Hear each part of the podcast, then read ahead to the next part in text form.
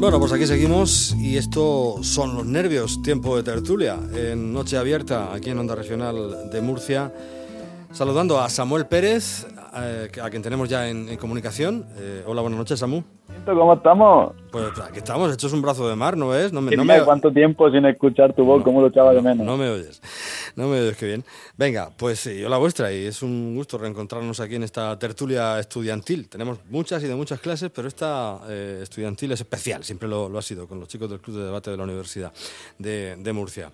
Rafa Fernández, ¿cómo estamos, Rafa? Bienvenido. Muy buena. Muy buenas.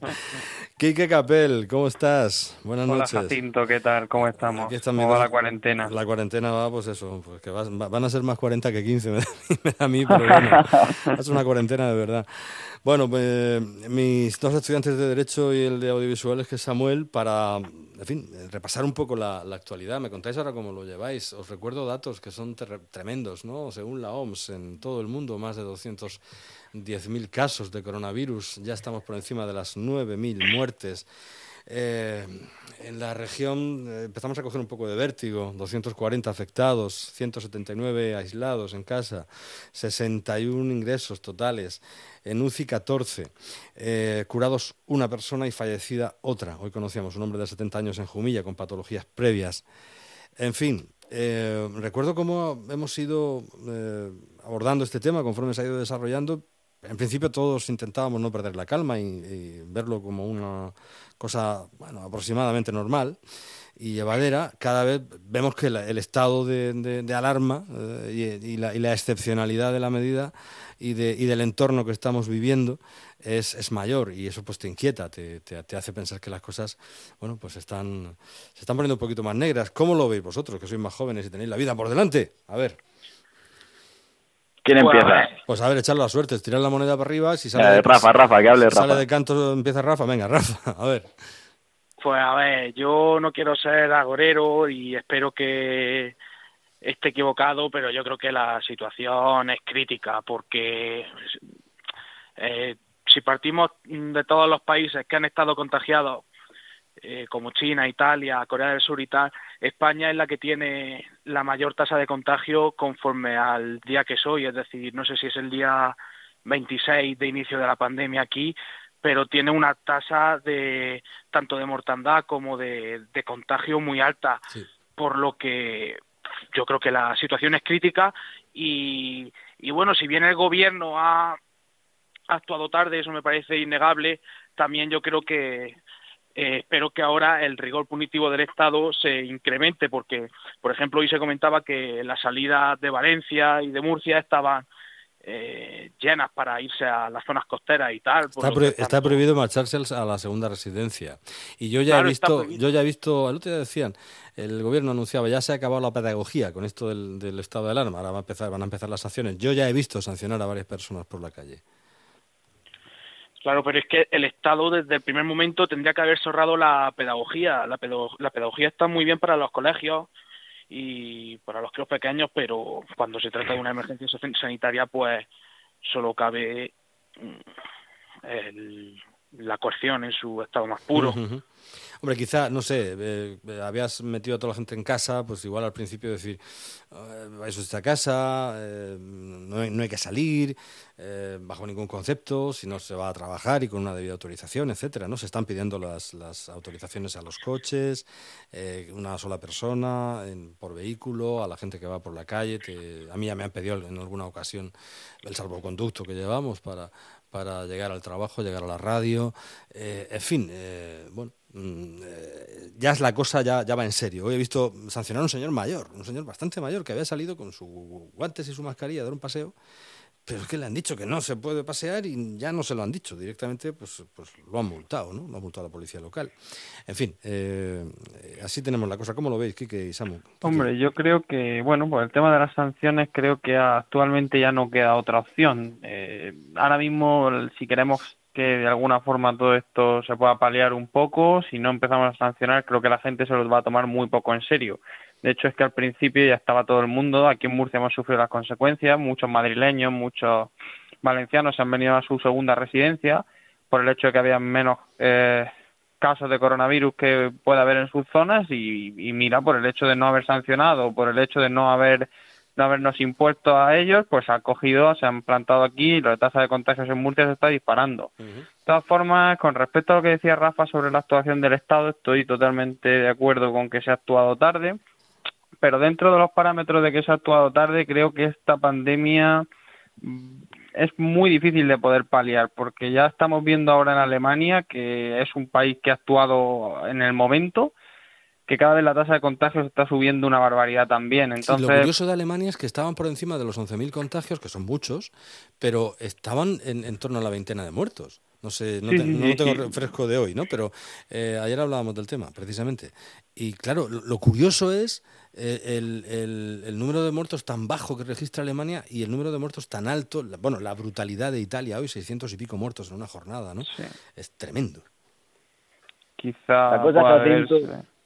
A ver, No, la, cosa, Jacinto, es que eh, tienen razón mis compañeros lo que dicen de que se ha actuado tarde y mal, pero es que también tenemos culpa nosotros, como, como raza humana, que somos más listos que nadie. Lo que decía aquí, de nos vamos a la segunda residencia, Claro que se tenía que haber multado lo de la segunda residencia, pero por ejemplo en mi pueblo lo que ha ocurrido es que mucha gente que se ha ido a la segunda residencia para evitar esa posible multa se ha, mm, por así decirlo, empadronado en mi pueblo. Entonces, ya, ya ¿cómo, ¿cómo multas a alguien que está empadronado en su casa? Ahora cuenta como primera residencia.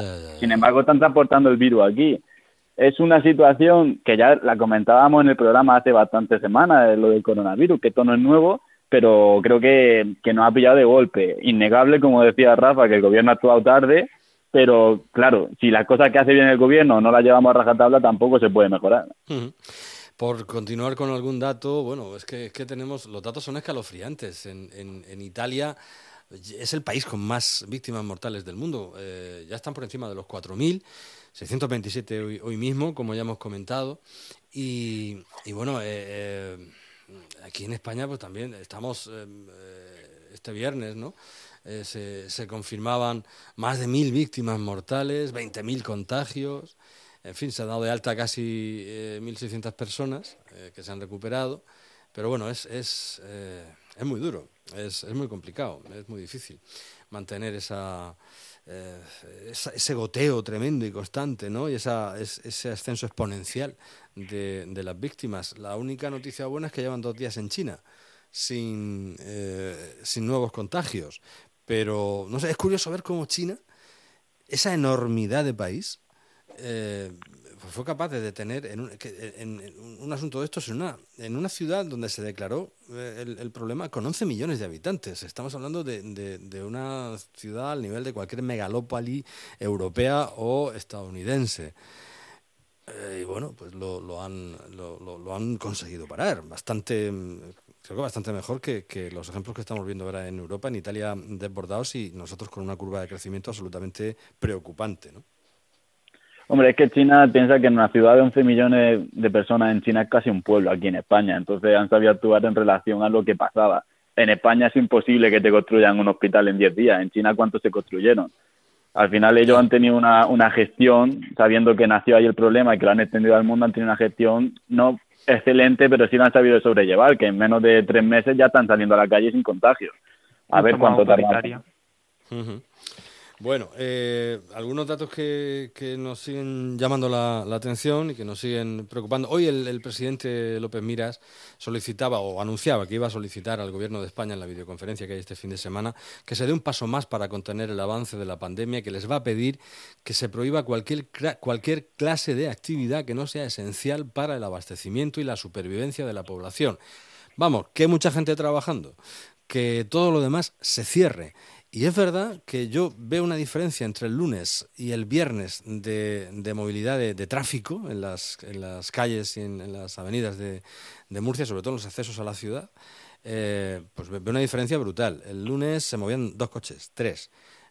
Hoy, a la hora de, a las tres y pico, la vuelta del trabajo, pues eh, la afluencia, no voy a decir que había atascos, pero la afluencia de tráfico era más que mediana. Y claro, dice uno, pues eh, es que hay mucha gente que está trabajando, mucha gente que se está moviendo.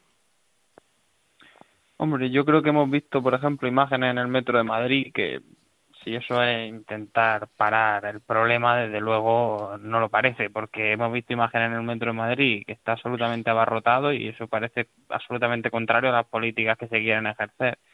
Creo que la gente mm, eh, seguramente en el tema del trabajo o en el tema de la pandemia está empezando a perder ese miedo y está empezando a perder ese miedo porque ahora vienen las consecuencias económicas o la repercusión económica que pueda tener este virus y creo la, que la, gente tiene más miedo a, no poder trabajar o a no tener un empleo o a perder su empleo o no poder meter un sueldo en casa que a morirse por la pandemia, ¿verdad? Efectivamente. Es tremendo. Creo que mucha gente normalmente, como la mayoría de los casos de muerte, son gente que está jubilada o gente que tiene patología, en cuyo caso esa gente yo creo que sí se quedará en casa, pero yo creo que la gente o la mayoría de la gente que está en el mundo laboral, pues sí, seguramente le tenga más miedo a perder el empleo que a, que a, la, que a, coger un que a, coger el virus, seguramente, sí. Bueno, hay exención de tasas, ha anunciado también el gobierno murciano, eh, todas las tasas administrativas devengadas en los tres meses siguientes a la declaración del estado de alarma. Un ahorro de casi cuatro millones de euros para los murcianos, decían, y eh, bueno, pues eh, se ofertan también plazas hoteleras al personal sanitario que lo solicite para evitar la posibilidad de contagio a la vuelta, de a, la vuelta a sus casas, si es que no quieren eh, volver. Hay 1.425 habitaciones disponibles para esto. Eh, bueno, eh, hay 550 camas en hospitales públicos y otras 50 en UBIs. Y a pesar de eso y ante lo imprevisible de la propagación del virus, el Gobierno no descarta la construcción de hospitales provisionales, como ya ha avanzado la Comunidad Valenciana, que van a hacer. Esto decía también López Miras hoy.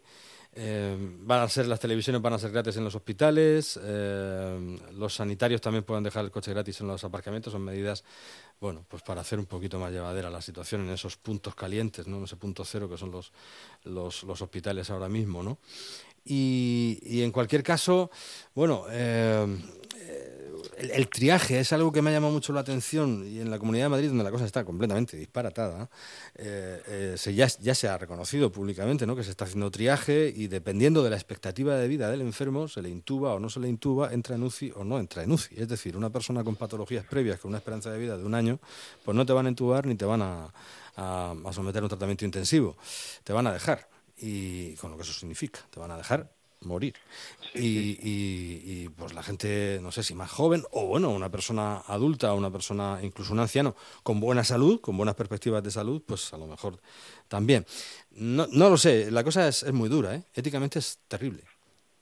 Es muy difícil, yo creo que es muy difícil medir eso. Es que piensa que al final estás dejando, o sea, puede ser que dejen morir a una persona, pero ¿qué hace? ¿Dejan morir a esa persona o dejan morir a otra? Tampoco puedes tú elegir, el azar juega mucho ahí si la medida es la esperanza de vida, nadie es adivino, todo el mundo se puede equivocar, pero es que si no hay medios, no hay medios. ¿Qué hacemos, Jacinto? Sí, sí, no, pero yo quiero realizar un apunte sobre el triaje y es que cuando estaba viendo la comparecencia de, de, Fernando Simón, eh, dijo un término que yo al principio dije, ¿esto qué es? Que dijo como algoritmos, eh, no me acuerdo exactamente, pero era como algoritmos de cálculo de de la posibilidad de curar. Y luego dije, pues esto es medicina de guerra, es triaje lo que están haciendo. Entonces yo creo que el gobierno eh, debería de ser transparente porque, en primer lugar, eso es en un sistema democrático. Entiendo que en China no hubiesen sido transparentes, pero en España tienen que ser transparentes. Y en segundo lugar, para mm, seguir incentivando a la gente a que cumpla con el estado de alarma y ver que la situación es crítica y evitar que eh, medidas excepcionales como lo es la medicina de guerra tengan que seguir aplicándose. Por, entonces aquí creo que usar neologismos que oculten un poco la situación me parece un error muy grave. Estuvimos hablando el otro día en otra tertulia precisamente de eso, de la transparencia, el derecho a la información y, o de intentar eh, calmar ánimos y evitar pánicos innecesarios. En fin, ahí está un poco ese fiel de la balanza, pero efectivamente en un Estado democrático y de derecho hay que contar la verdad y toda la verdad de forma que todo el mundo lo pueda entender. Efectivamente. Venga, pues un minutito para cada, para cada uno. Me, parece muy interesante la reflexión que acaba de hacer Rafa. Eh, la completamos o, abundamos en otro asunto, pero muy brevemente ya Samu y Quique, que nos vamos. A ver, Samu. Mira, yo, te quería, yo te quería decir, Jacinto, primero yo, venga, yo te quería decir, Jacinto, que, que me parece, el error más grave que me parece que hay es el, el mirar por colores ahora mismo. Mucha gente está criticando al gobierno simplemente porque es de una ideología diferente. Yo esta mañana, por ejemplo, hablaba con el alcalde de Lorca y él nos decía que estaban trabajando todo municipalmente, estaban trabajando con el gobierno regional de Murcia para parar esto. Y, Murcia me parece que lo está haciendo bastante bien, solo lleva un muerto, eh, los hospitales de aquí no están tan colapsados como el resto de España. Entonces creo que, que ahora mismo lo que menos se tiene que mirar son los colores y la ideología e ir todo a una. El problema no es del PP, del Vox o de PSOE, el problema es del ser humano. Entonces creo que, que si, si se cambia la mentalidad de la gente en, en ese sentido, el problema se podrá erradicar muchísimo antes. Bueno, creo que un poco en esa línea también se va Vox y, el PP, aunque con sus críticas han cerrado finalmente filas con el gobierno en la actuación, con lo cual, bueno. Ya, ya no es solamente en los órganos políticos y en, los representantes, sino en la población que les vota, me refiero. También. Quique, que nos vamos, la tuya. Sí, bueno, yo en cuanto al tema político, poco que decir. Creo que realmente se han tirado mucha puya entre ellos, pero que realmente la actuación está siendo eficiente. Creo que los políticos se están entendiendo por primera vez en este, en este aspecto, a pesar de que se tienen sus típicas pullas y respecto a lo que decía Rafa, me parece una reflexión interesante y además estoy completamente de acuerdo. Creo que en estos casos hay que infundir ese miedo social, y si aunque suene mal decirlo, pero me parece que es la única forma de que la gente se una para decir vamos a acabar con esto y vamos a quedarnos en casa, porque por ejemplo, en el momento que tú das una información mucho más eh, amplia sobre algo, eh, es cuando la gente empieza a tomárselo en serio. La gente se empezó a tomar en serio, por ejemplo, aunque sea una analogía un poco vasta, el tema eh, de la ETA en el País Vasco cuando, se, cuando se supo todo lo de Miguel Ángel Blanco. Entonces eh, creo que creo que estoy con mi compañero y que se debería decir la verdad absolutamente y infundir ese miedo si es necesario. Bien dicho. Bueno, pues se os ha entendido todo perfectamente. Cuidaos mucho, estudiad mucho online, eh, no os pongáis malos, que tenemos que seguir tertuliando aquí en la radio en esta programación de contingencia. Estamos en la noche abierta de 9 a 11 cada día de lunes a viernes. Samu, Quique, Rafa, gracias, un abrazo fuerte. Saludos, Jacinto. Jacinto, cuídate. Venga, vosotros también, un fuerte abrazo, gracias. Hasta luego. Adiós. Hasta luego.